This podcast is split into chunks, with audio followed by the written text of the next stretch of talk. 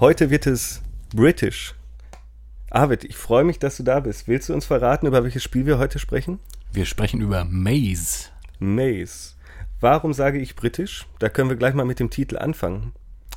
Ja, wahrscheinlich wegen dem Titel, der ja äh, der britische Begriff für Mais ist. Ja, das war mir gar nicht so klar, als ich das Spiel das erste Mal ausprobiert habe, um ehrlich zu sein. Aber dann ist es mir wie Schuppen von den Augen gefallen.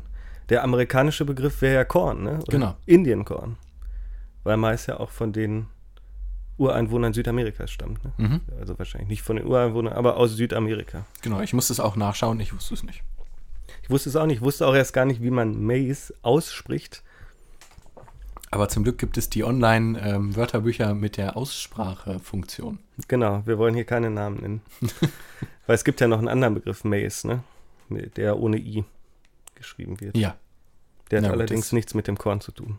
das nicht, aber da wird ja schon ein bisschen mit gespielt im Spiel. Ach, wirklich? Naja, also ich habe zwei Labyrinthe gezählt. Oder labyrinthartige Passagen. Ach, stimmt, natürlich, klar. Die ganze Anordnung des unintelligenten Maises, sag ich mal. Mhm. Des unintelligenten Korns. Ja. Gut, aber fangen wir von vorne an. Einmal vorweg, das Spiel ist noch gar nicht so alt. Ich bin zufällig im Rahmen eines Humble Bundles darüber gestolpert. Ich hätte es mir aber wahrscheinlich eh angeschaut, weil ich die Trailer schon irgendwie schräg und interessant fand. Und ich habe mir schon gedacht bei der Recherche zu diesem Podcast, Mist, sind wir jetzt schon wieder bei den Walking-Simulatoren? Ja, so ein bisschen. Aber Eine Folge haben wir geschafft. aber jetzt sind wir wieder zurück ins heimische Nest. Ne, so richtig, da werden wir dann nochmal drauf kommen. Das ist ja kein rein rassiger äh, Walking-Simulator, sag ich mal. Also da gibt es ja Elemente, die schon darin vorkommen, die auch in Walking-Simulatoren sich äh, auffinden, aber naja, so Puzzle-Mechaniken sind ja dann nochmal was anderes und die Mhm. Erzählebene verlässt ja dann auch, so sag ich mal, nur auffindbare Schriftstücke. Ja, das stimmt. Vielleicht ist das aber trotzdem nur der Wegweiser dafür, dass wir jetzt ewig zurück in die Walking Simulator Schiene rutschen und uns demnächst umbenennen können in den Walking Simulator Podcast. Hm. Ich hoffe, uns gehen die Spiele nicht aus. Das wäre auch eine interessante Nische, obwohl ich mir nicht sicher bin, ob es so viele leidenschaftliche Walking Simulatoren Fans da draußen gibt. Die werden immer mehr. Und ja, das will ich auch hoffen. Und ich weiß auch nicht, ob uns das nicht irgendwann langweilig werden könnte. Ja, doch, vielleicht schon. Ja, die, es gibt ja doch relativ starke Parallelen bei einigen Titeln und wir haben ja schon sehr viele sehr gute Walking-Simulatoren besprochen. Übrigens, deine Angst, dass uns die Spiele ausgehen können, die teile ich nicht. Wenn ich mir die täglichen Veröffentlichungen auf Steam so ansehe, dann kriege ich das kalte Grausen. Das ist ja alles Crap. Oder? Nicht unbedingt. Manchmal gibt es ja auch Perlen. Und gerade bei Walking-Simulatoren gibt es eigentlich immer noch welche, die ich eigentlich mal gerne spielen würde. Und wenn dann solche Titel kommen wie äh, Firewatch, die dazu noch irgendwie gefühlt so vier bis sechs Stunden lang sind, Mhm. dann wird es natürlich schon anstrengend. Ja, aber diese Steam-Sache, ich weiß nicht. Ich bin da skeptisch. Ich habe zum Beispiel im Summer Sale habe ich kein einziges Spiel gekauft. Ich habe Sunless Sea gekauft. Mhm. Hat sich das gelohnt? Nein. Sehr gut. Ich habe sehr viel, sehr Gutes ähm, zu diesem Spiel gelesen und über dieses Spiel gehört. Und ich dachte mir, meine Güte, jetzt, wo es mal runtergesetzt ist auf 5, 6 Euro waren es, glaube ich. Jetzt probierst du es mal aus, diese großartigen Geschichten und die tolle Atmosphäre, das superbe Lovecraftsche Flair, das willst du jetzt auch mal anfangen. Äh, einfangen. Und ich habe mir mal die Bilder angeguckt und die Videos und dachte mir, oh meine Güte, das sieht ja so langweilig aus. Das dachte ich auch. und so unästhetisch irgendwie und so öde und überhaupt nicht immersiv. Und dann habe ich es gespielt. Ja, und so war es dann auch. Scheiße. Ach, naja, gut. Aber bei den 6 Euro ist es dann auch nicht so schlimm. Zumindest meinem Empfinden nach. Ich habe es allerdings auch noch nicht lang genug gespielt. Es ist halt ein Roguelike und aber die Texte sind sehr gut. Also da muss ich, muss ich zustimmen. Sind Mhm. sehr gut geschrieben. Okay. Sehr äh, anspruchsvolles Englisch auch.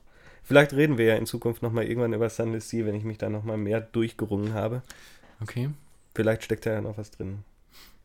Hm, ja, ich frage mich gerade, wie lange man Spiele spielen muss.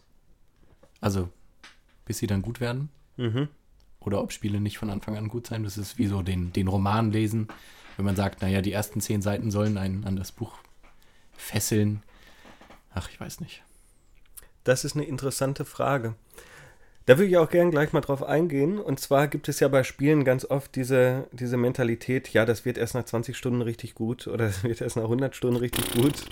Das ist ja natürlich schon relativ anstrengend.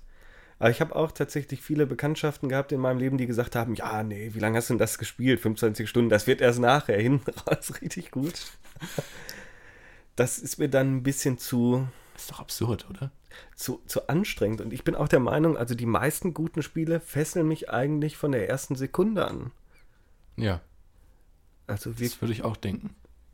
also ich mir würde jetzt kein, kein Fall von einem Spiele einfallen, was ich wirklich, wirklich großartig finde, was bei mir erst nach Stunden gezündet hätte. Zum Beispiel, vielleicht weißt du ja, dass ich Bioshock als Spiel ganz grausam finde, Mhm. ganz fürchterlich. Und ich habe sogar durchgespielt. Und ich habe dafür, glaube ich, fünf, sechs Anläufe gebraucht. Ich habe den, den Anfang, kenne ich mittlerweile, glaube ich, immer noch auswendig. Mhm. So vor knapp zehn Jahren. Wahrscheinlich noch öfter. Ich habe es auf dem PC angefangen dreimal, auf der Xbox angefangen dreimal. Und dann habe ich es irgendwann durchgespielt. Ich glaube, es liegt Schlag, Schlag den Rab im Fernsehen oder so, dass, dass hieß, ich hatte genug Zeit. Äh, und war dann irgendwann so tief drin, dass ich, dass ich mir gedacht habe, jetzt muss es auch durchziehen. Und ich fand es immer noch schrecklich. Aber die Geschichte war natürlich toll. Und der als Untersuchungsgegenstand. ne? Ja, und also auch von der allgemeinen, viele tolle Aspekte dieses Spiels. Spaß gemacht hat es mir aber leider nicht. Es Hm. liegt hauptsächlich daran, dass ich wahrscheinlich ein bisschen zu doof bin für die ganzen Kombinationsmöglichkeiten und dass ich das sowohl die Grafik als auch das Run-and-Gun-Gameplay nicht gut fand. Also ich Hm. habe mich tatsächlich am meisten immer auf das Hacking-Minispiel gefreut bei Bioshock. Achso. Das Casual-Spiel mit dem Rohren verlegen. Hm. Nee, ich habe es ja gar nicht gespielt. Ja. Das kannst du mal nachholen, wenn du möchtest. Es gibt ja jetzt auch so eine HD-Version. Ach, die soll ja schlechter sein, angeblich. Wirklich. Ich fand sie ganz okay, ganz nett. Sind ein paar interessante Sachen dabei. So ein Museum, so ein Entwicklungsmuseum und so. Aber wahrscheinlich merke ich es eh nicht, wenn ich das erste nicht gespielt habe. Nee, das sowieso nicht. Ich finde auch nicht. Es sind vielleicht ein bisschen viele Seesterne im Spiel auf einmal, aber okay. ansonsten. Ich müsste es auch nochmal anfangen, aber ich, ich, äh, obwohl, nee, besser nicht. aber nee, auch die, ansonsten ist es nicht besonders verändert, fand ich. Auch die Charaktere und so sehen jetzt nicht weitaus besser aus als im Original, zumindest so, so wie ich mich erinnere. Hm. Hm, und noch was wollte ich sagen, und zwar bei einem, bei einem Roman. Das ist auch interessant, weil da kann man die Argumentation ja in zweierlei Richtungen verstehen. Nämlich zum einen, dass man erstmal sich einlesen muss, ein paar Seiten, und dass einem das dann gefällt. Ja. Oder aber, dass der Roman ja erst ab einem bestimmten Punkt gut wird. Ich habe da ein wirklich hervorragendes Beispiel. Und zwar habe ich die Dunkle Turmreihe von Stephen King fast vollständig gelesen. Bis auf den vierten Band, glaube ich, ist das. Glas heißt der. Da habe ich 90% des Buchs übersprungen und nur die letzten 10% gelesen. Die waren hervorragend. Aber es ist so eine, das ist so eine breit ausgeführte Analepse, wo die Jugendgeschichte des Protagonisten erzählt wird. Mhm. In so, einem, so einer Art Cowboy, Western, Fantasy, Zauberer von Oz, Okay. Gemengelage. Und die fand ich ganz, ganz fürchterlich. Im Gegensatz zum Rest der, ganz, der Romanreihe.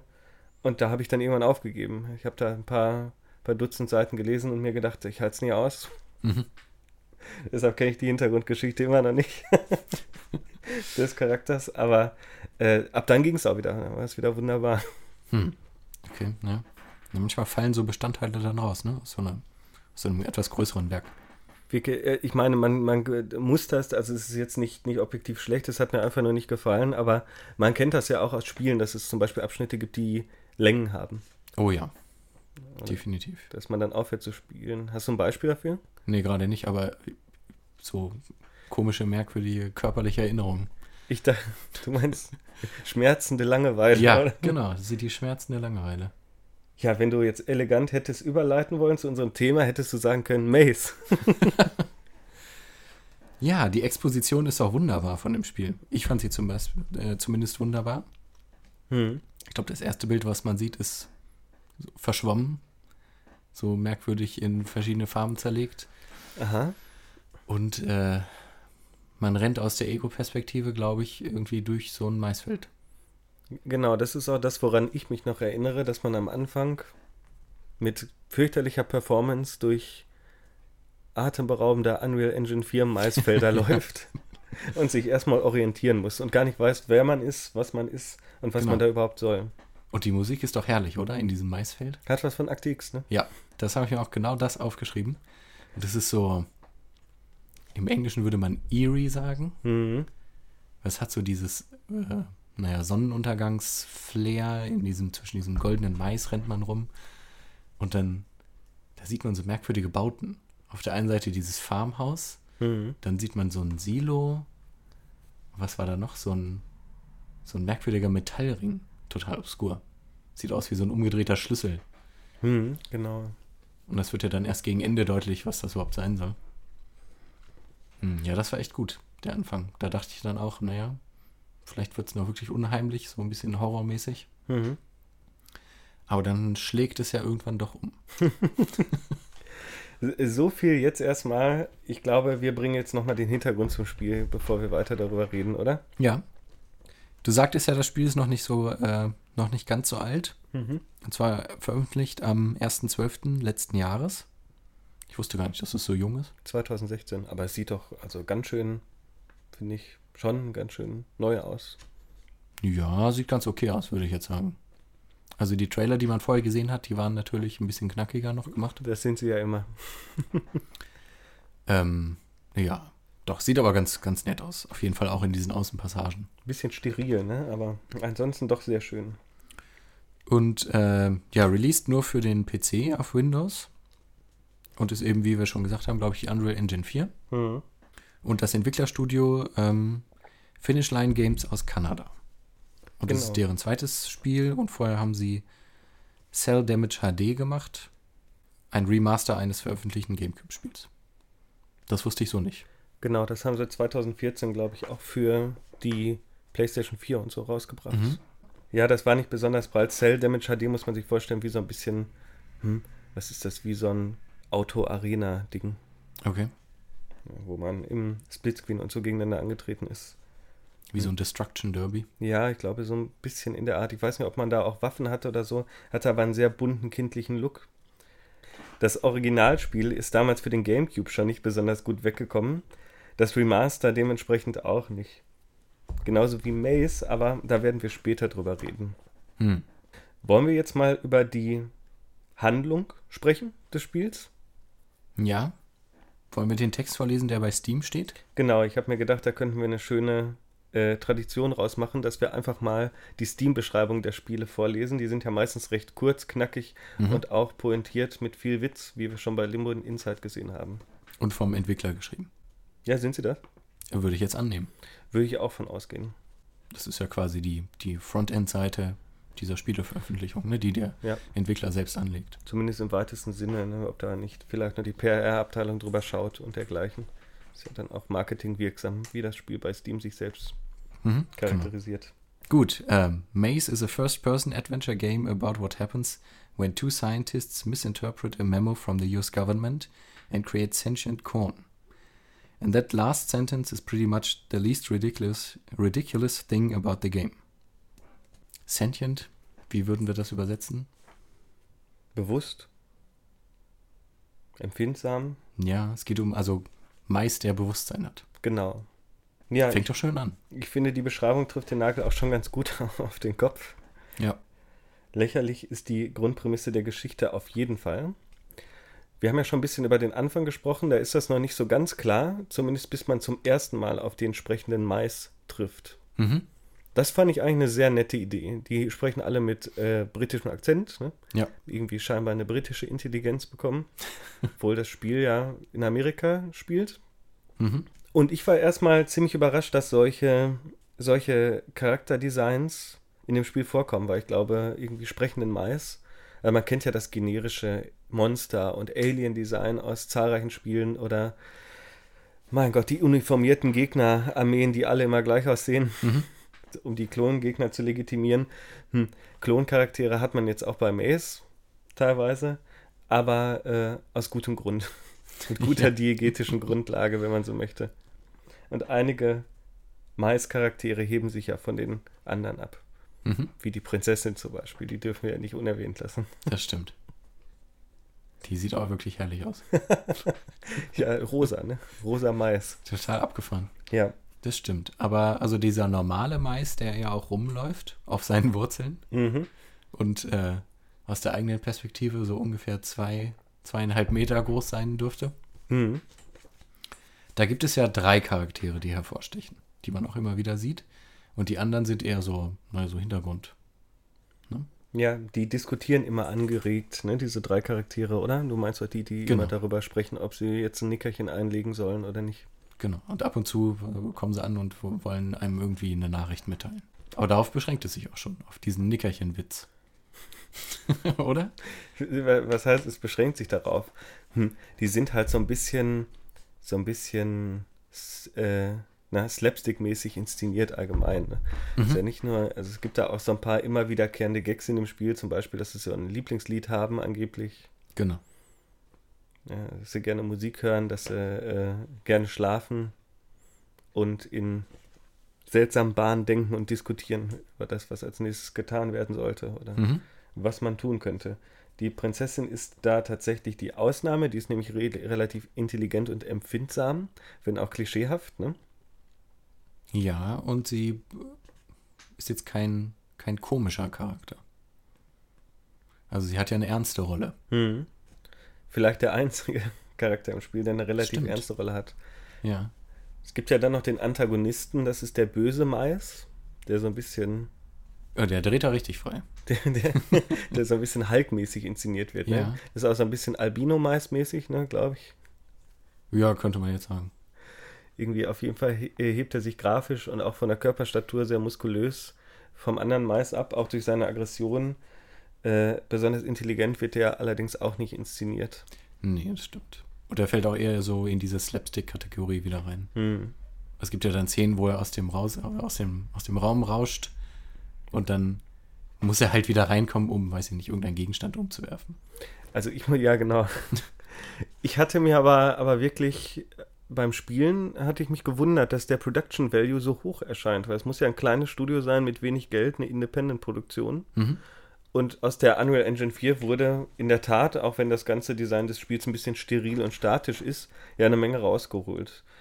Ähm, ich fand, es sah schon, also die Räume sahen schon, schon sehr interessant aus und haben auch so, sind mit Charakteristika aufgeladen. Und ich habe mich immer gefragt, ob die ihre Assets eigentlich aus dem Store gekauft haben oder ob sie wirklich begabte Visual Artists bei sich im Team hatten.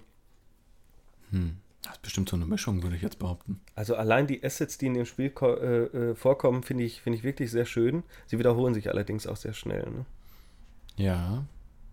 Man könnte jetzt schon sagen, dass man aus anderen Spielen habe ich jetzt nichts wiedererkannt, oder? Hast du was wiedererkannt?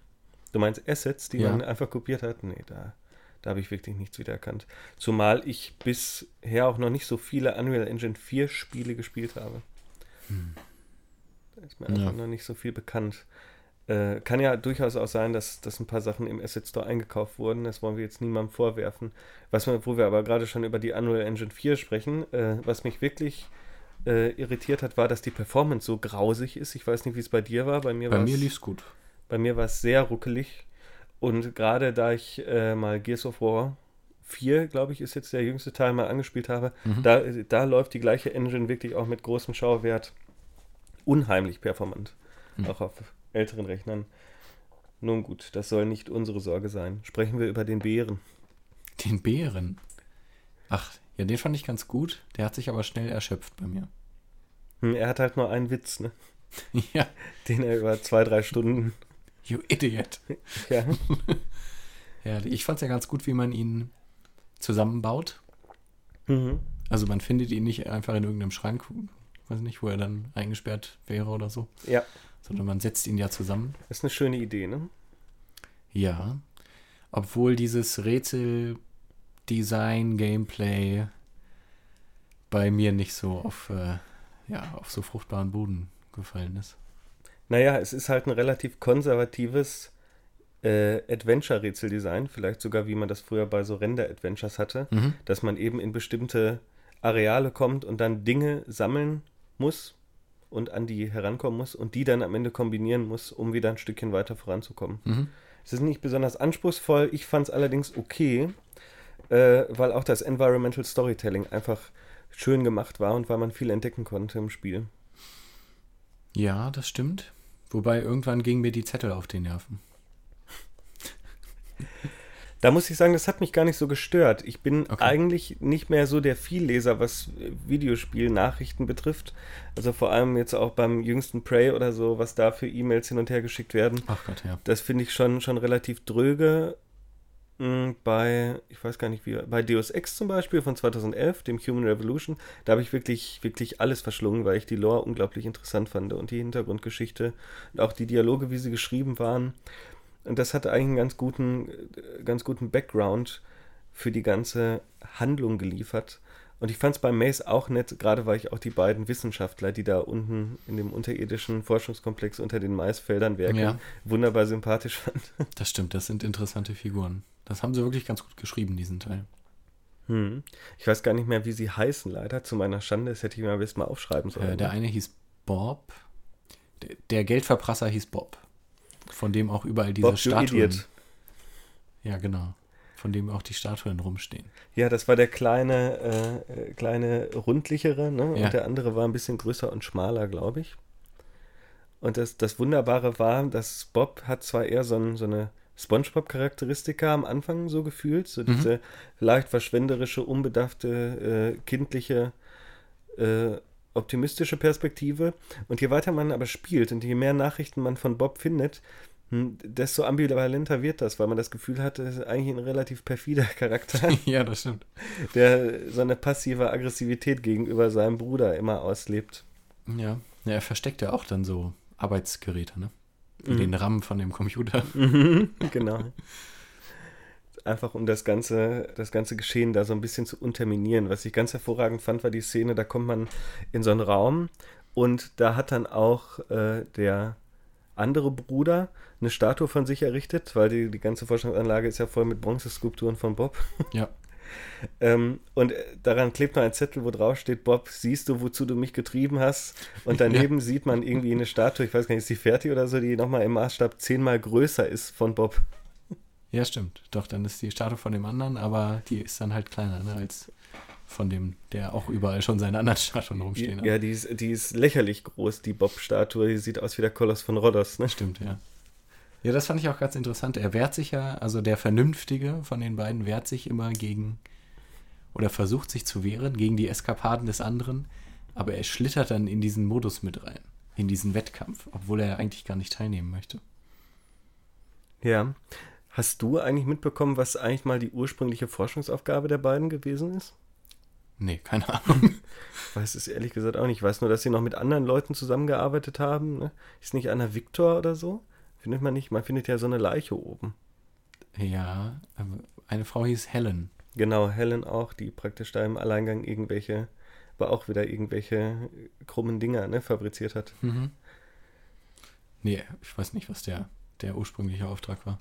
Na, auf jeden Fall geht, gehen ihnen irgendwann die Forschungsgelder aus und sie versuchen einen Song zu produzieren, ne, um wieder genug Geld einzunehmen, Das um weiter zu klasse, oder? Man findet die Keycard, auch wieder, klar, man findet eine Keycard. Ja, natürlich. Und sie soll zum Biolabor führen. Aber dahinter ist das Tonstudio. Das fand ich auch einfach nur hervorragend, wirklich, diese,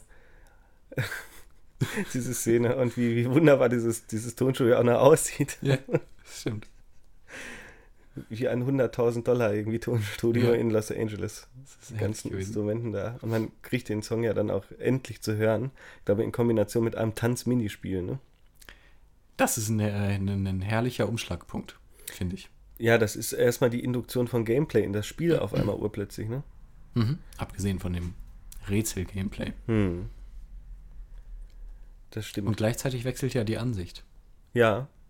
Und zwar in so eine typische irgendwie Just Dance oder eine Mhm. Simon Says Tanzspiellogik. So eine ähnliche Episode gibt es auch bei, oder so eine ähnliche Szene gibt es auch bei Stubbs the Zombie zum Beispiel, Mhm. wo der Bürgermeister den Zombie dann zum Tanzduell herausfordert. Interessant, okay.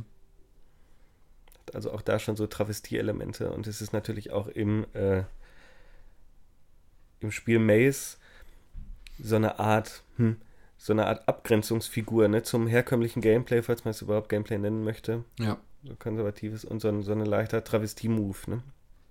Zumal man dann ja auch mit irgendwie lebendigem Mais äh, da zu so einem äh, eher befremdlichen Lied äh, tanzt, während oben irgendwelche Kampfschwadronen oder Bomber Ja. ne, versuchen, einen Angriff zu fliegen. Und die Idee ist halt, dass man die durch das Tanzen ablenkt.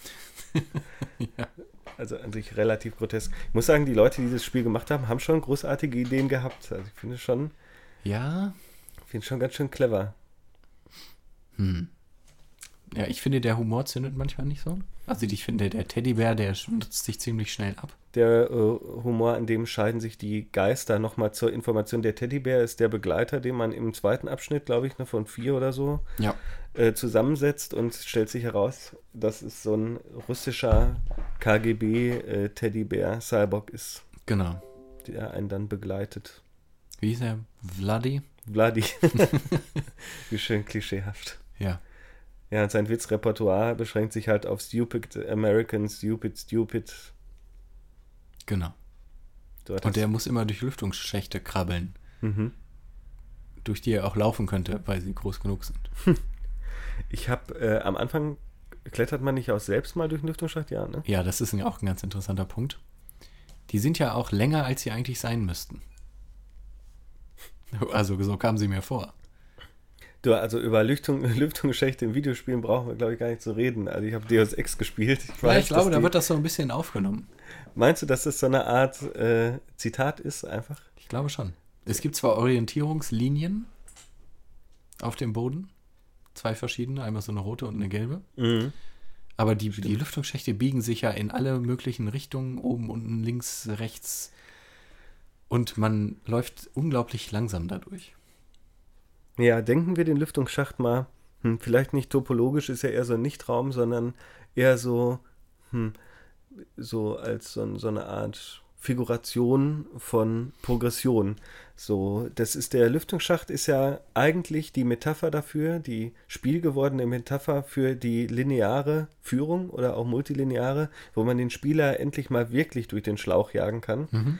und äh, ihn sich dahin bewegen lassen kann, wo man das möchte. Und das ist natürlich dann auch wieder ein ziemlich perfider, äh, perfider Spaß, das äh, in so einem Spiel ad absurdum zu führen, indem man den Lüftungsschacht so umständlich und verquer wie möglich macht, nur um dann letztendlich in einem Raum äh, zu landen, den man wahrscheinlich auch zwei Türen weiter hätte betreten können einfach. Ja, das ist ja hier nicht der Fall. Da gibt es ja drei Enden und äh, in die Räume, die da an dem sich anschließen an dem Lüftungsgitter. Mhm. Da kann man ja nicht reintreten, sondern da gibt es nur diese Video, äh, Videosequenzen. Mhm, genau, ja. Also man, man bewegt sich in den Lüftungsschacht rein, um Hintergrundgeschichte zu erfahren. Hm. Ja, das ist schon, äh, das ist schon durchaus interessant. Da könnten wir auch mal genauer drüber nachdenken, wie sich das mit den Lüftungsschächten und allem so verhält, zumal es ja spielerisch dann überhaupt keinen Mehrwert oder grafisch bildet. Also das ist, das ist ja wirklich, äh, bei Deus Ex hat es mit Sicherheit auch andere Gründe, aber es ist ja auch eine Sparmaßnahme. Ne? Man spart sich Grafik, Assets, Räume. Man spart sich auch die Denkarbeit, wie man einen Spieler von Punkt A nach Punkt B befördern kann. Ne? Das beste Beispiel ist meiner Meinung nach ist auch immer das Level in der Kanalisation. Da kann man nämlich den Lüftungsschacht benutzen, ohne dass man sagen muss, dass es ein Lüftungsschacht ist, sondern man kann so tun, als, als wäre es eine richtige, ein richtiger Levelraum. Ah, ja, okay. Auch wenn er eigentlich irgendwo so zwischen, weiß ich nicht, zwischen engem Levelschlauch und Lüftungsschlacht steckt. Hm. Ja, Lüftungsschächte. Ja, gut. Äh, haben wir noch einen Charakter vergessen? Ich glaube nicht. Wir haben sie alle, ne? Nee, sonst gibt es ja nur die Nebencharaktere noch am Ende. Ja, genau. Und eben, es, es gibt eben noch diese zwei Mitarbeiter, Helen und Victor. Ich meine, er hieß Victor. Das kann Könnte, sein. könnte auch Fernando gewesen sein.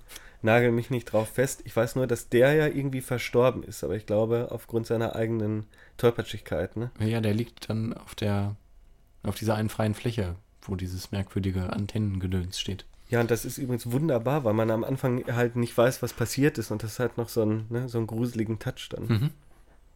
Und vor allen Dingen, wie lange liegt er da schon? Der ist ja schon skelettiert. Ja, Vollkommen. ich weiß nicht, wie lang sich irgendwie äh, meist mit Bewusstsein hält. Hm. Ich finde diesen Punkt noch interessant, wo es am Anfang von diesem äh, unheimlichen um, umsch- umstülpt, umschwingt. Weil es fängt ja wirklich an. ne? Also dieses klassische äh, Horrormotiv oder auch Alien-Invasionsmotiv mit, dem mit dem raschelnden Maisfeld. Mhm, genau. Also ja. wie, aus, äh, wie bei Science, Ja. aus dem die Aliens kommen. Und dann, dann fängt es ja eigentlich mit der ersten Statue schon an, von Bob, die man sieht. Steht ja links neben dem, neben dem Farmhaus. Mhm. Und da habe ich mich schon gefragt, ha, das ist jetzt ja schon so ein bisschen überzogen. Das kann, glaube ich, nicht unheimlich werden. Also ich fand, der, der krasseste Wendepunkt war der, äh, bei dem man dann endlich diese Tür öffnet. Ne? Man sammelt ja immer Gegenstände, man muss ja auch verschiedene Gegenstände dann bekommen, um diese Tür zu öffnen. Also noch deutlicher kann man es nicht machen, dass man es Ja. hier irgendwie mit so einer Art Fetch-Sammelquest-Struktur zu tun hat. Und dann kommt man ja in, dieses, in den unterirdischen Bereich. Hat mich übrigens sehr gefreut, dass es wirklich mal so eine, so eine äh, Abwechslung vom Leveldesign gab, Mhm. ne? zwischen irgendwie unterirdisch, innen, außen äh, und überirdisch. Und da steht, stehen ja dann auch schon so lächerliche, irgendwie karikatureske Skulpturen. Die waren echt gut. Aber wir müssen nochmal auf den Aufzug zu sprechen kommen. ja, An das, äh, ich stand erst drin und dann gibt es ja das Rätsel. Sonst fährt er ja nicht los. aha, welches Rätsel denn? Ja, man wird doch konditioniert im beim Runterfahren. Das verstehe ich jetzt nicht. Ich, ich erinnere mich gerade nicht. Also man läuft in den, in den Aufzug und dann gibt es dieses äh, Piepgeräusch. Ja, Und bei dem Piepgeräusch muss man den, das Schokoladenkügelchen, das aus dem, aus dem Fachfeld muss man essen. ja wirklich. Ja. Da konnte ich mich nicht mehr dran erinnern. Und das muss man dreimal machen, sonst fährt der Aufzug nicht nach unten. Und immer nach dem Ton. Sonst kommt dann, wenn man dann zu lange wartet, kommt dann ein, ja, wie so ein Zongton. So, glaube ich, dass es dann fehlgeschlagen ist. Das ist sehr interessant. Also das wusste ich jetzt nicht mehr, aber ich weiß, dass es so eine Art, wieder so eine Art Notiz gibt, die da hängt. Genau. Ne, in dem da gab es auch die, die Beschwerdenotiz, dass äh, man doch aufhören soll, die, die Mitarbeiter hier zu drangsalieren. Irgendwie sowas. Denn da wird. ja, also ich muss sagen, ich, ich mag das Spiel ja und äh, ich finde, da kommt auch eine Menge witzige Medienreflexion oder Computer, äh, Reflexion von Computerspielhistorie zusammen. Nicht nur das Konditionieren des Spielers, sondern auch die Rolle des Fahrstuhls. Ich meine, ne, so gut wie jeder von uns weiß, dass ein Fahrstuhl auch wieder so eine Art Übergangs-Nichtraum ist, der, der dazu genutzt wird, Ladezeiten zu kaschieren in ganz, ganz vielen Spielen Ja. mit schöner Texturtapete. Und bei Maze wird es auch wieder relativ transparent, indem man einfach einen Fahrstuhl in ein Maisfeld baut, hinter so einer Atombunkertür, um nach unten zu kommen. Einfach die, die Level-Transgression ist einfach so billig. Ja, das stimmt. Ne, das äh, hat man zum Beispiel bei, ja, obwohl bei Bioshock könnte man argumentieren. Ne? Man äh, geht zwar erst in den, in den Leuchtturm, äh, steigt dann aber trotzdem in die Tauchkugel schräg schräg Aufzug. Ne? Mhm. Da eine ziemlich breit ausgearbeitete Welt drumherum. Und auch diese ganzen Notizen, ne? das ist ja auch so eine Art Kommentar auf diese, äh, diese Vehikel des äh, Environmental Storytellings, Definitiv. Die ja in Form von Mails, von Büchern und was weiß ich nicht, was in ganz vielen Spielen immer vorkommen. An der Stelle können wir auch gleich nochmal darauf zu sprechen kommen, dass es nicht ein purer Walking-Simulator ist. Weil eben das, klar, es hat Elemente des Iron- Environmental Storytellings, was ja die anderen Walking-Simulatoren auch haben, dass man sich durch die Welt bewegt und Artefakte vorfindet, Mhm. die über Geschehnisse ähm, informieren, die schon vergangen sind. Das haben ja im Prinzip alle Walking-Simulatoren gemein. Mhm. Und aber gleichzeitig ja auch Elemente hat äh, des Storytellings, was auf jetzt stattfindende Ereignisse rekurriert. Also wir treffen die, die anderen Protagonisten, die Prinzessin, die du angesprochen hast, ne? Mhm. Und es werden ja Geschehnisse abgehandelt, die in dem Moment passieren, in dem wir auch vor Ort sind als Spieler. Mhm. Das stimmt wohl, aber das ist ja auch bei anderen Walking-Simulatoren der Fall. Also die Grenze ist ja mit Sicherheit sowieso wieder äh, fließend. Schwimmend, ne? Äh, aber gerade wenn ich auch zum Beispiel an Firewatch denke, das hat ja, ist ja, glaube ich, dann am allernächsten noch an Maze dran. Ne? Im Gegensatz natürlich zu so wirklich so diesen, na sag schnell, diesen Pioniersspielen wie Dear Esther. Mhm. Wobei Ja, auch der Unterschied zwischen Dear Esther und The Stanley Para Parable ist ja schon Ja, signifikant. na klar, bei Firewatch haben wir das auch eben durch die Konversation mit der anderen, äh, mit der Frau in dem anderen äh, Wachturm. Mhm. Obwohl wir ja, na, da müssen wir dann vielleicht nochmal in einem anderen Podcast drüber reden. Aber da kommt man ja auch an Orte und es ist ja schon immer was passiert und man findet immer nur die Ergebnisse vor dessen, Mhm. äh, wo man dann gerade erst äh, ein, ein Stück weit zu spät hinzugekommen ist. Ja, also wenn, wenn wir diese Vergangenheit des Geschehens als normatives Merkmal von Walking-Simulatoren festsetzen wollen würden, so ganz strukturalistisch, dann könnte man auf jeden Fall so argumentieren, weil Mhm. der, der Anteil an konkreter, zeitnaher Action in Maze ist da natürlich viel höher. Gut, aber wir haben ja gesagt, wir wollen keinen Podcast über Firewatch machen ja. und trotzdem kommen wir immer wieder darauf zurück. Das ist so das Gespenst oder der Schatten, Ach, der über uns hängt. Ja. Ich bin der Meinung, wir sollten jetzt die wirklich große Spoilerbombe platzen lassen. Ich meine nicht, dass wir vorher sehr diskret gewesen wären, aber ich glaube, jetzt kommen wir an den Punkt, an dem wir wirklich alles auspacken, weil es gibt ja ein, ein paar interessante Plot-Twists an dem Spiel. Also überhaupt das Vorhandensein dieses äh, lebenden, oder naja, Mais lebt ja in der Regel sowieso, aber dieses sprechenden und intelligenten Maises. Das weiß man wahrscheinlich auch schon vorher, weil ich glaube, jedes Bild, äh, was man von diesem Spiel findet, ist äh, einfach dieser Mais in dem Feld, der ein Gesicht hat. Das stimmt wohl und es steht ja auch schon in der Beschreibung. Genau.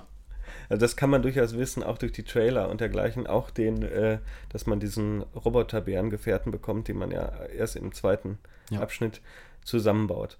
Aber die beiden, finde ich, noch recht interessanten Punkte sind das Ende zum einen und der Hauptcharakter selber, Mhm. also der Protagonist. Gut, dann haben wir hier unsere Spoilerlinie. Genau. Ab hier beginnt wieder das Minenfeld der Spoiler. Weiterlaufen auf eigene Gefahr. Ja, wen spielt man denn eigentlich in Maze? Das haben wir ja noch gar nicht besprochen. Äh, eine Vogelscheuche. Ja, was denn auch sonst? Ja, dieser Reveal, der hat mich irgendwie kalt gelassen, muss ich sagen. Wirklich. Ja, ich weiß auch nicht. Äh, ich weiß nicht warum. ich fühlte mich an Bioshock erinnert. Aha.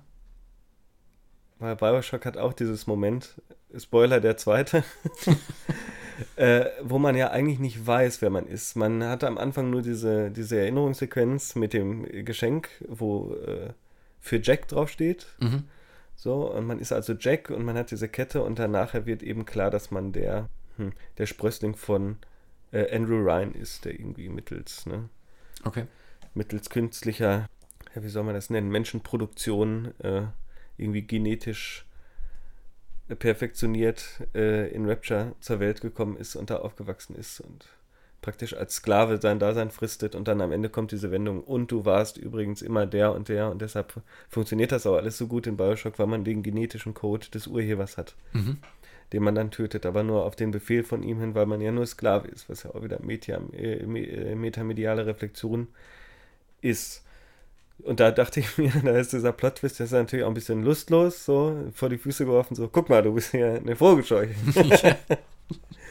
Ist auch so ein bisschen absurd. Aber man denkt ja auch, man wäre irgendwie Polizeibeamter, zumindest ich dachte das, oder ich wäre FBI-Agent oder sowas und soll hier aufklären, was hier passiert ist. Ja, ich hatte eher die Vermutung, dass ich so ein, so ein Maiskolben bin. Ah ja, hm.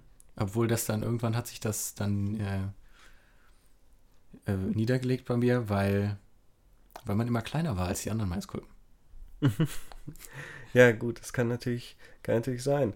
Das ist aber auch, das ist eben die gleiche Logik, worauf ich hinaus wollte, wie bei Bioshock, zu sagen, du glaubst, du kommst von außen, um praktisch einen Kriminalfall zu lösen. So. in Wirklichkeit kommst du von innen und warst schon immer da und gehörst dazu.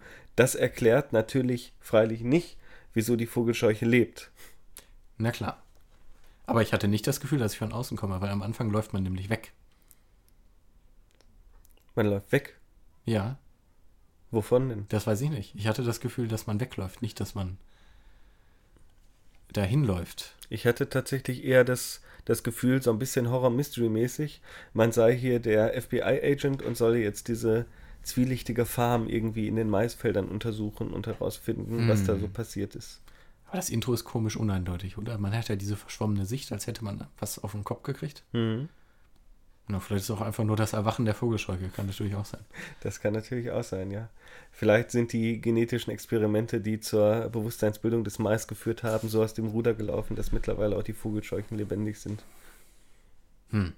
Es gibt da auch diesen herrlichen Matrix-Gedächtnismoment, oder? Also in dem Moment, wo einem so ein Spiegel, das ist ja auch wunderbar, oder? So wunderbar flatt und trotzdem schnippisch zu sagen, ihr willst du wissen, wer du bist? Hier du einen Spiegel. in, in dem Spiel und du guckst in den Bildschirm und denkst dir, meine Güte, was ist denn los? Und da sind ja dann auch ganz viele andere Vogelscheuchen, die da irgendwie in dem Ja. Disco-Raum, äh, ne, das ist ja der Folterraum angeblich, aber da tanzen ja, glaube ich, alle die ganze Zeit nur. Ist auch so ein bisschen YMCA-mäßig, ne? Genau, und dir wird dann noch von diesem Antagonisten erzählt, dass es schon viele vor dir gegeben habe. Also auch so eine leichte Matrix. Ne? Ja, definitiv. Die, der Moment, äh, als der Architekt sagt zu Neo, ne? Ja, Das gab schon viele vor dir und es wird noch viele nach dir geben. ja, ewige Wiederkehr, Spiegelfluchtigkeit, wir kennen das ja. Es muss ja mindestens einmal Spiegelfluchtigkeit, muss ja mindestens einmal in jedem Podcast von Ja. uns vorkommen. Stimmt, genau so ein Moment ist das, ja. Aber dann ist man ja doch der Heiland am Ende. Eigentlich ganz nett. Der Heiland. Bitte, ich habe jetzt schon genug erzählt. Erzähl du was über das Ende. Das Ende. Ja, das, äh, ich dachte erst, diese merkwürdigen äh, metallischen Gebilde wären irgendwelche merkwürdigen äh, Vorrichtungen, um den Mais zum Leben zu erwecken. Hm. Aber es startet ja dann die Rakete. Und was war das Ziel? Das habe ich nicht genau mitgekriegt. Das sollte irgendwie, sollte ja, naja, so umgangssprachlich sollte der Mais zum äh, gelobten Land aufbrechen, würde ich jetzt sagen. Ja, äh, die, die äh, Rakete nimmt Kurs auf den Mars. Achso, Das, ich glaube, der Ursprung dieser komischen Raketeninstallation unter der Farm da und den Maisfeldern äh, stammt noch von den beiden Wissenschaftsbrüdern, die versucht haben, irgendwie einen Fluchtplan oder dergleichen zu entwickeln. mhm.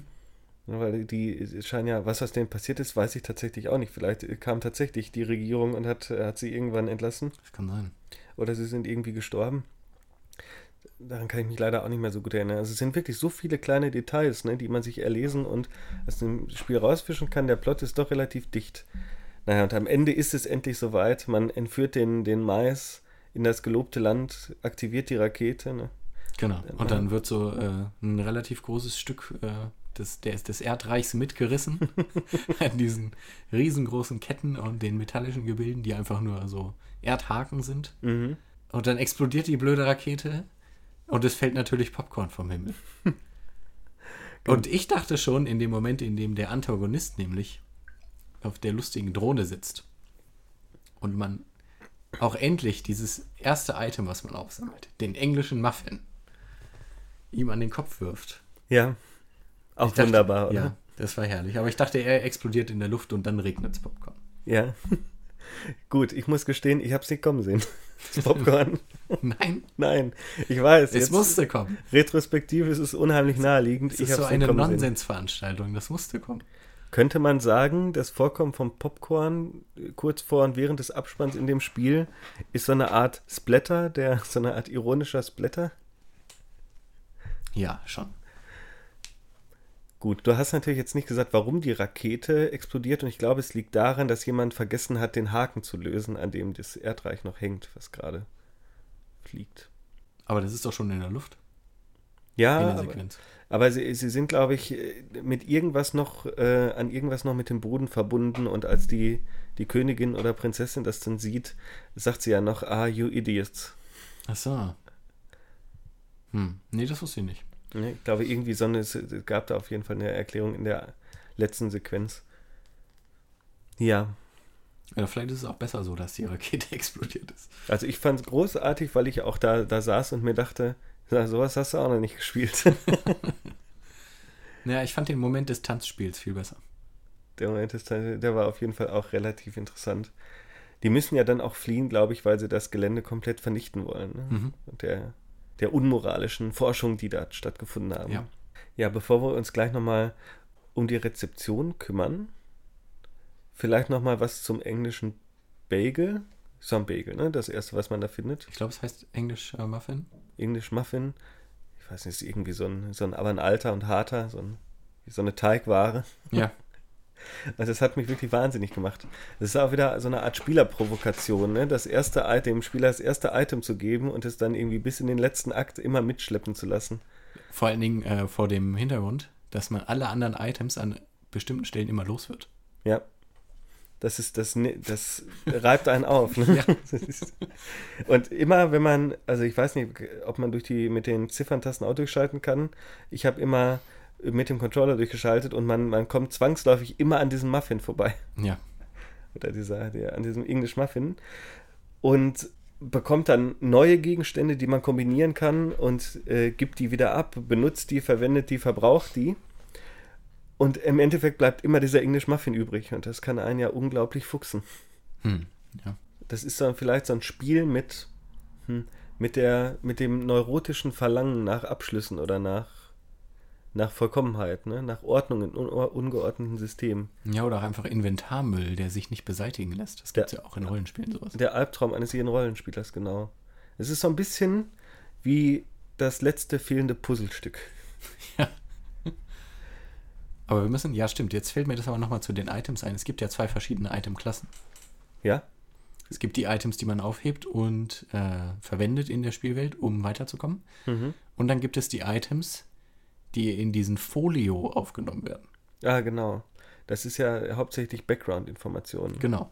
Und da hat man ja auch sowas wie ein Wasserrohr oder Blueprints oder irgendwelche Broschüren und Bücher. Ich glaube, CDs teilweise, allen Ja. möglichen Kram. Hauptsache auch absurd und irgendwie physikalisch unmöglich. Mhm. Es hat mir persönlich sehr gut gefallen, nicht nur, weil man irgendwie interessante Hintergrundinformationen dadurch erfahren kann, sondern auch, weil man beispielsweise Steine sammeln kann, denen man Namen gibt, ne? die dann charakterisiert werden. Ja. Der unscheinbare Stein und was ist auch immer. Da gab es verschiedene. Ich glaube, drei, vier verschiedene Ja. hat man gefunden. Gibt es, glaube ich, auch ein Steam-Achievement, wenn man alle Steine findet. Ah, natürlich. Irgendwoher müssen noch die Sammelkarten kommen. Die fallen ja nicht vom Himmel. Die Ähm. Steam-Sammelkarten. Aber das ist irgendwie, fand ich diese Ebene komisch. Es gibt ja auch diese Texteinblendung, Mhm. die sagt, ähm, ja, die Taste Q macht überhaupt nichts. Hör auf, die Taste Q zu drücken. Ja. Und äh, ja, auch die Texte zu diesen Folio-Items. Die geben Hintergrundinformationen, aber wer hat die jetzt geschrieben? Sind die aus, aus der Sichtweise der, der Vogelscheuche, die ich spiele? Was ist das für eine Erzählebene? Hm.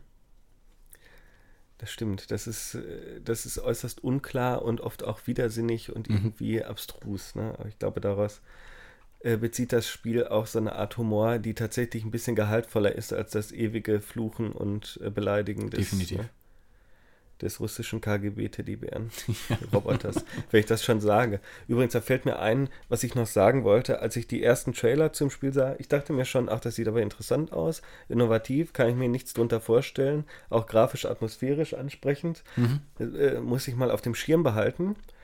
Ähm, aber ich war davon ausgegangen, dass man selbst in der Rolle von so einer Art Hardboiled Detective diesen Bären spielt, Das dachte ich auch erst. der dann auch so ein bisschen, hm, so ein bisschen degressiv, so ein bisschen so, so ein frustrierter Slapstick-Charakter ist, ne? Das hätte auch drauf gepasst, ja. Ja, aber tatsächlich ist dem nicht so. Das war auf jeden Fall eine nette Überraschung, fand ich. Äh, auch wenn ich, äh, auch wenn der Bär natürlich dann als nerviger Charakter irgendwie Ah, Und das Quietschen, wenn er einem hinterherläuft. Ja, gruselig. Vor allem, ah, was ich, was ich ganz hervorragend fand, war, er läuft ja eigentlich in einer unerträglichen Langsamkeit. Ja. Und sobald man sich einmal umdreht, steht er aber direkt hinter dir. Ja, das ist unglaublich gruselig gewesen beim ersten Mal. Fantastische Idee. Stell dir mal vor, man hätte auf ihn warten müssen. Das hätte ja zweimal so lange gedauert, das Spiel. Ja, dann wäre es allerdings ein richtiges Kunstspiel geworden. Dann. Es gibt ja dieses wunderbare Spiel irgendwie Watch the Paint Dry von dem. Es war eigentlich nur, nur Teil von so einer Hacking-Geschichte Ja. bei Steam, ne, der den. Steam-Shop gehackt, gehackt hat. Und mit dem RPG-Maker hat er einfach nur so ein, so, so, so ein Titelbild gemacht mit so einer weißen Wand, ne, wo drü drüber steht Watch the, Watch the Paint Dry und dann There is no game, aber vielleicht in Zukunft. Geil. Ja, das ist auch eine gute Sache. Das ist schon Kunst, finde ich. Das ist praktisch Performance Ja. gewesen, was er da gemacht hat. Ja, Mace. Ich hatte schon angenommen, dass das ein bisschen eine kürzere Sitzung heute wird. Es liegt aber auch mitunter daran, dass ich versucht habe, mich über das Spiel zu informieren und kaum Informationen gefunden habe. Hm. Es gibt auch von, ja, es gibt weniger Reviews. Hm. Auch Rock Paper Shotgun hat nur zwei Previews und kein Review. Das ist interessant. Auf Destructoid gibt es eine Review. Das Mhm. ist äh, ganz gut zu lesen, finde ich. Hm. Hat allgemein relativ wenig äh, ja, Rezeption gefunden. Ne? Das Spiel, finde ich. Ja, und auch in den Game Studies natürlich bis heute, zumindest soweit ich weiß, überhaupt nicht thematisiert. Ja, gut, die Wissenschaft hängt ja eh immer so ein bisschen hinterher. Ist ja relativ neu noch. Ja, gut, man weiß ja nie, es gibt ja auch das Game Studies Journal, die sind manchmal schon relativ flott. Aber ich sehe da Potenzial. Ich glaube, wenn man sich mal da auf das Artefakt versteift und da ein bisschen gräbt, kann man auf jeden Fall was rausholen, Mhm. was man so wahrscheinlich andernorts nicht so einfach kriegen würde, zumindest zum heutigen Zeitpunkt auch. Ja. Ähm, wollen wir kurz das Gating nochmal ansprechen? Das Gating. Es gibt ja diese Orangenkisten Ja, oder Schrägstrich orangenen Kisten. ja das hatte ich fast äh, vollkommen vergessen. Ja, natürlich. Das war schon ganz schön plump, oder? Aber vielleicht ist das auch einfach der Verweis auf plumpes Gating. Das ist einfach der Humor. Ich meine, wa- was bedeutet schon plump? Ich finde, viele Spieler haben da krasse Defizite. Mhm. Die einfachste Lösung ist immer noch der Gang übers Hochhaus, wo man stirbt, wenn man runterfällt. Ja. Und ansonsten kommt man äh, immer in die Bedrängnis, äh, exponentiell viele nicht öffnbare Türen einzubauen oder unsichtbare Wände irgendwann zu integrieren. Oder das Wasser, in dem man ertrinkt. Ja, oh ja. haben wir da nicht letzte Woche drüber gesprochen? Da haben wir in Längen drüber gesprochen, ja. Ja, GTA Vice City Trauma, fort von mir. Ja, aber das ist ja doch schon ganz interessant gemacht, weil es stehen ja überall diese Orangenkisten. Ich finde das herrlich. Diese orangenen Kisten. Damit man es auch ja sieht, wo Ja. man nicht lang soll. Da steht dann drauf Mega Oranges oder Giant Oranges. Da werden wahrscheinlich keine Orangen drin gewesen sein, aber das stand jedenfalls drauf. Und ähm, immer wenn der Weg frei wurde, gab es ja diese Einblendung. Ja, So, äh, ein neuer äh, Pfad hat sich eröffnet. Ich glaube, ich spiele es nochmal. Ja, das ist, das ist halt, ne, zum einen der zynische Kommentar zum Gating und zum anderen wird das aber auch diegetisch aufgegriffen. Und das finde ich immer sehr schön eigentlich, wenn so idiosokratische Gameplay-Versatzstücke auch mal diegetisch reflektiert werden. Mhm. Da geht es ja darum, dass sie, dass ständig irgendjemand irgendwo äh, Kisten stapelt. Aber es ist nicht klar, wer. Ne, Ich, ich weiß nicht genau, ob, ob Bob es war oder ob es das später, später dann erst beim Mais klar wird. Und ich glaube, nachher versuchen sie dir auch absichtlich mal ab und zu die, den Weg zu versperren und hinterlassen da dann auch eine Notiz und sowas. Ja. Hast, warst du in dem Toilettenraum? Ja, an der den musste ich gerade auch denken. Die, diese. Da sitzt man wirklich auf dem Thron. Ja, Die goldenen Toiletten sich gegenüber an den Wänden auf Marmortreppen erhöht. Und in der Mitte dieses runde, vergoldete Waschbecken. Herrlich. Ich glaube auch, ich, ich bin, also gerade jetzt, wenn ich nochmal so darüber nachdenke, es ist eigentlich schade, dass das Spiel so untergegangen ist. Es ist vielleicht nicht das beste oder spaßigste Spiel, aber es agglomeriert eine, eine Anzahl von sehr interessanten und auch medial interessanten Ideen und hat einen Humor, den ich hervorragend finde.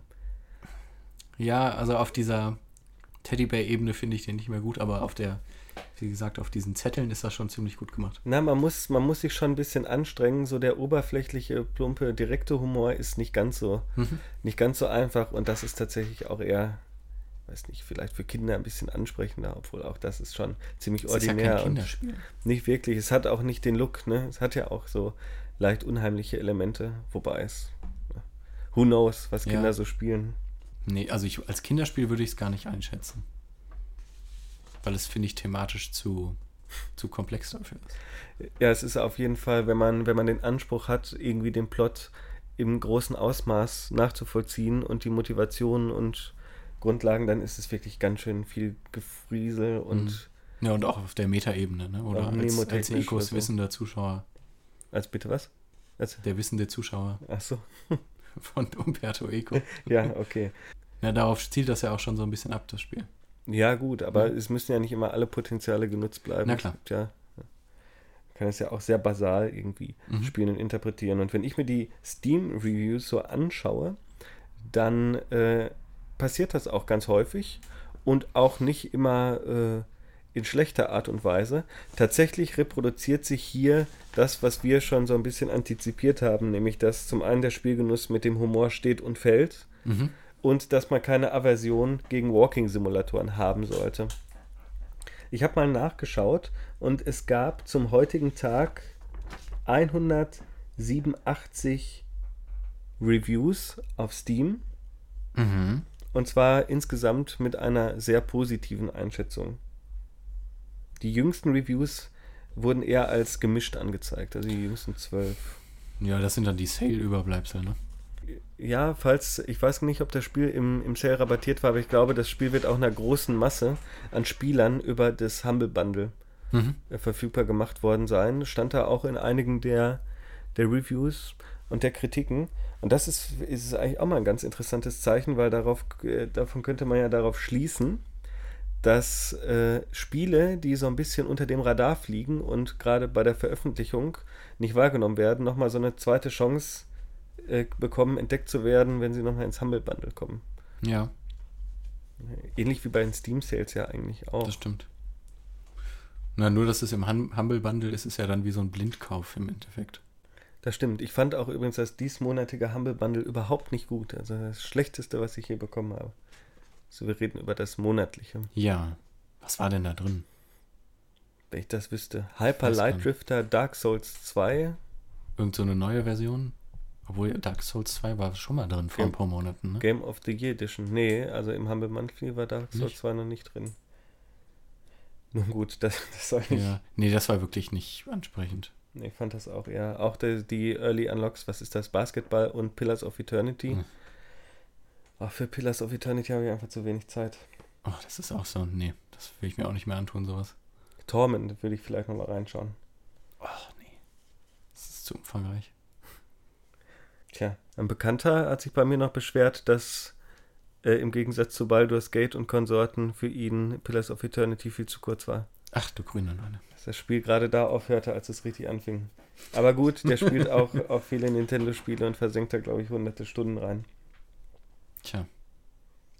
Ja, ähm, also im Gegensatz zu diesen, um mal zurück zu den, den der Rezeption von Maze zu kommen, im Gegensatz zu den durchaus positiven Feedback auf Steam von den Spielern, mochte die Fachpresse das Spiel scheinbar überhaupt nicht. Mhm. Äh, es gibt einen Metascore, auch basiert auch auf, auf relativ wenigen Reviews von 65 Prozent. Ist schon ziemlich niedrig. Wobei auf Metacritic auch der User-Score nur bei 6.9, also wahrscheinlich umgerechnet 69% liegt. Die Vorwürfe habe ich schon angesprochen. Das Spiel ist nicht lustig, es ist zu kurz, ist kein Spiel, sondern nur ein Walking-Simulator. Oh, das ist aber auch so ein, so ein fossiler Vorwurf, oder? Der, Ein sehr, sehr fossiler Vorwurf. Aber nun gut, was will man machen? Äh, ich finde es aber interessant. Ich glaube, es ist das erste Spiel, was kein Kritikerliebling ist, was wir heute besprechen. das stimmt. Bis auf Virginia ist, glaube ich, auch ein bisschen Umstritten. bisschen umstrittener, ja. Das ist auch etwas gewagter. Mhm. Ich habe mal nachgeschaut, wie viel man so für das Spiel äh, anpeilen muss vom Zeitaufwand, wenn man es durchspielen möchte. Ich denke, da könnten wir auch eine gute Tradition eigentlich rausmachen. Und zwar auf der großartigen Website howlongtobeat. Mhm. Jetzt lass mich nichts Falsches sagen, komm, Ich glaube, komm, ja. komm oder nett. Und zwar benötigt man dreieinhalb Stunden ja im schon- Schnitt, um das schon, Spiel äh, durchzuspielen. Eins der längeren, würde ich sagen. Ja, das liegt aber auch vor allem daran, dass es viel mit Kombinieren und Sammeln und Suchen zu tun hat, ne? Im Gegensatz zu vielen anderen Walking-Simulatoren. Ja, ich würde auf jeden Fall länger brauchen. Ich habe mich schon, bevor man den Aufzug nimmt, über eine Stunde oberhalb bewegt. Ja. Und das sind ja, weiß nicht, das ist das erste Fünftel des Spiels. Hm. Kam mir aber auch relativ lang vor.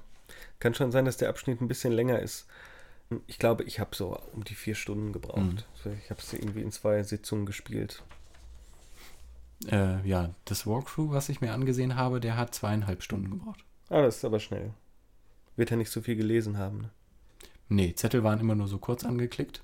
Und der wird es wahrscheinlich vorher ge äh, gespielt haben, weil er relativ zielstrebig die einzelnen Gegenstände gefunden und dann auch eben richtig verwendet hat. Ja, in der Tat ist das ein Spiel, wie eigentlich viele von den Walking-Simulatoren, die wir schon besprochen haben, oder eigentlich fast alle Spiele, die wir besprochen haben, äh, die halt weniger Wert auf Gameplay legen, sodass sich tatsächlich auch das Anschauen eines Walkthroughs auf YouTube hm, lohnen könnte, wenn man es nicht selbst erleben möchte. Ich Mhm. bin natürlich Verfechter des Selbererlebens und äh, kann nur meine besten Empfehlungen abgeben und hoffen, dass äh, das Maze noch einer breiteren Zielgruppe irgendwie zugänglich wird.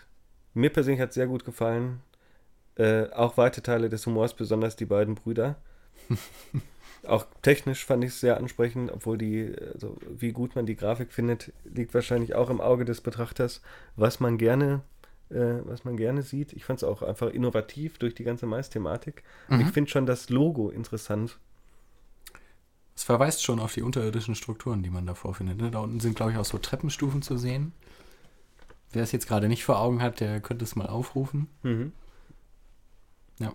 Ja, es ist so, so eine gelbe Schrift äh, auf schwarzem Grund. Sieht so ein bisschen aus wie ein Mais-Graffiti oder wie eine Wurzelstruktur.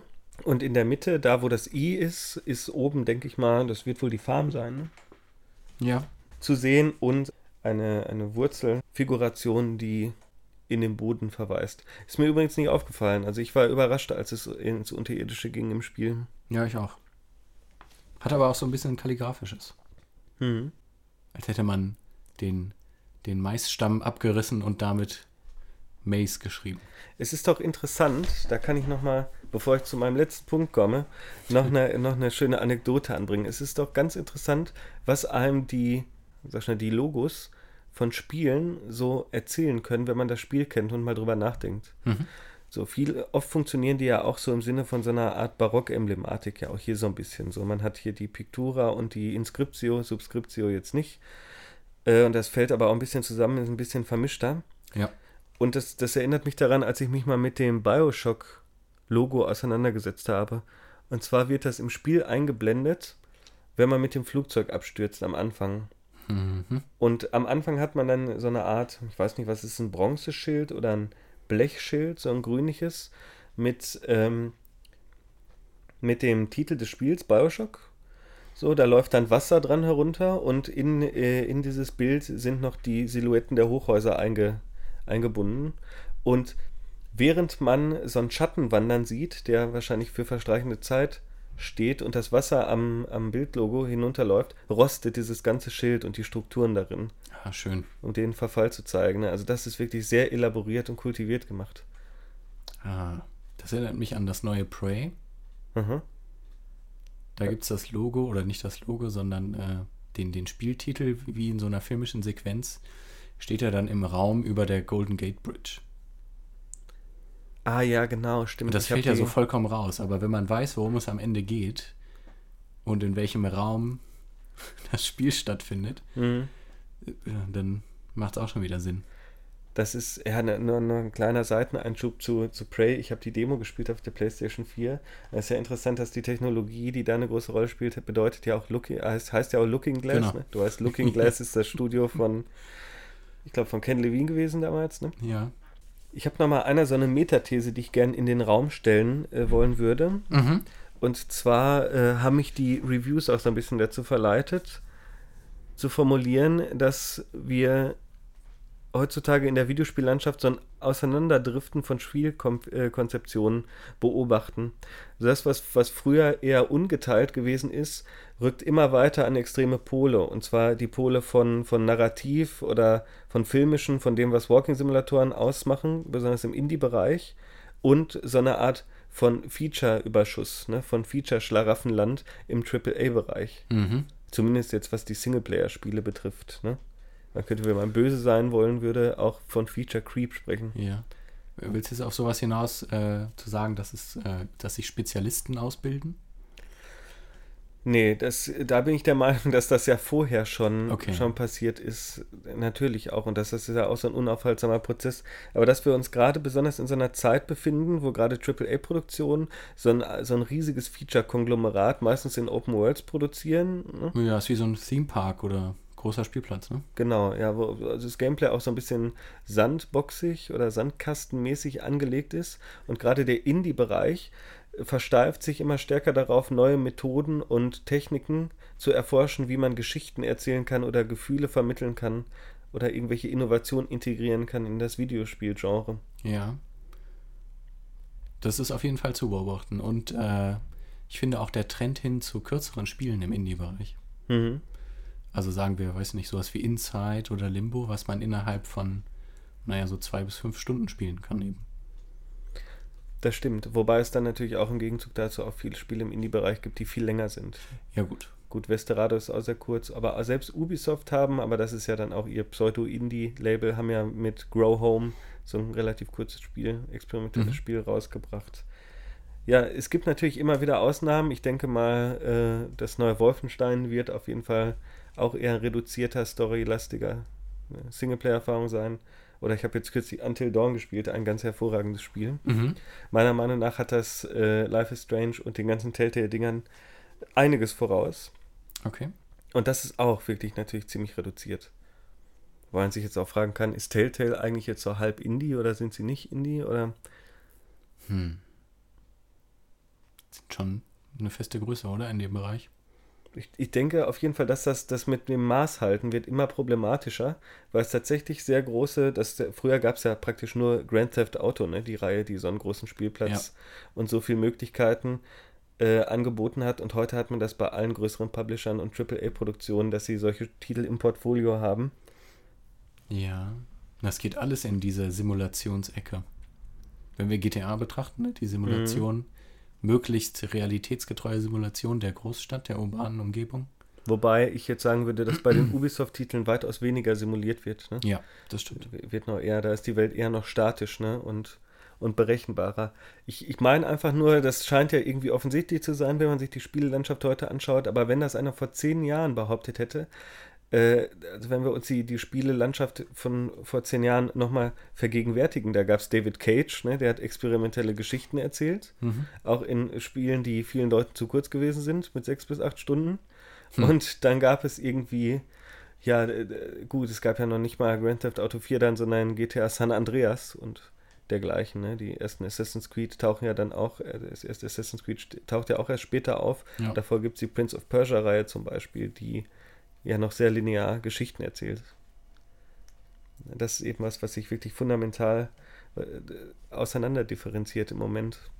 Sich auseinanderdifferenziert hat. Ich würde mir ja wünschen, dass ein bisschen mehr Story und Gameplay wieder zusammenkäme und so ein bisschen mehr Mut zu kürzeren Spielen. Ja. Es kommt selten vor, das äh, letzte Doom wäre aber auch ein Beispiel dafür oder eben die Wolfenstein-Spiele. Na gut, da steht halt der Service-Gedanke dagegen an, ne? Ach, Games as a Service, das Fass machen wir heute aber nicht auf. nee. Das machen wir nicht auf. Gut, Aber das beißt sich ja, ne? was? Kürzere Spiele und Service. Naja, oder man äh, hält es so wie, äh, wie mit Little Nightmares und bringt einfach weitere Episoden hinterher. Mhm. Ich meine, dann äh, dafür wäre ja, dass da noch niemand auf die Idee gekommen ist, die Idee von Episodenspielen gar nicht so abwegig. Da habe ich mich auch gewundert, dass man das bei Doom nicht ausprobiert hat. Äh, einfach noch ein bisschen mehr Content hinterherzuschieben, weil das hat man damals schon mit den Half-Life-Episoden versucht. Stimmt, aber das wird allgemein gar nicht so gut angenommen. Wenn wir uns Hitman anschauen, zum Beispiel, Mhm. hm, da gibt es ja dann jedes Level als ein, einzelne Episode. Ja.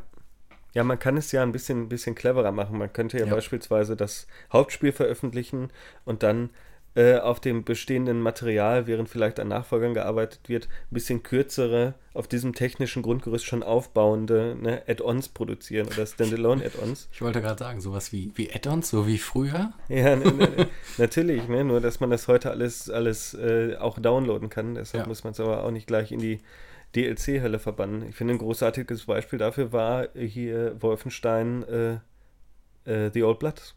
Und The Witcher. Genau, ja, The Witcher natürlich auch. Ist nicht standalone, aber Hm. sind äh, relativ umfangreiche Add-ons, könnte man sagen. Aber äh, sowas ist eine Möglichkeit. Im Moment wird ja gerade der Multiplayer von Doom umgestellt ne, und das ganze Premium, die Premium-Features werden für alle freigegeben. Mhm.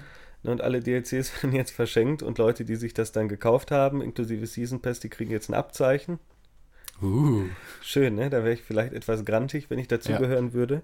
Aber ich habe mir auch gedacht, also da sollten sie lieber auf Quake setzen für ihre Multiplayer-Ambitionen. Und warum nicht einfach, wie damals bei Doom 3, Resurrection of Evil, vielleicht nicht einfach ein Standalone-Add-on äh, nochmal im Nachgang hinterher schieben, ein Jahr später oder so.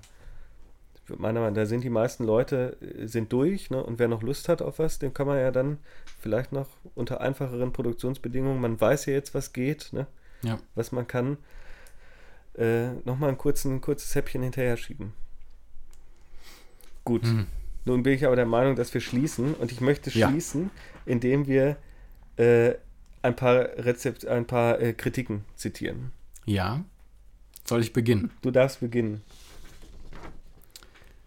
Aus dem CG Magazine. It reminds us that fun and rewarding can still coexist.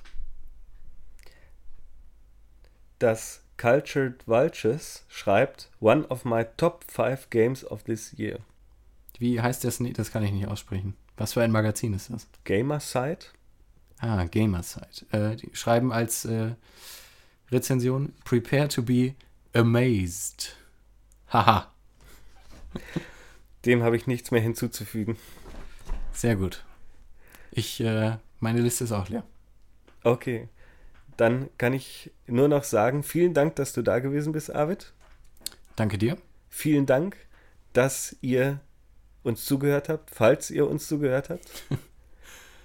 Und bis zum nächsten Mal. Tschüss.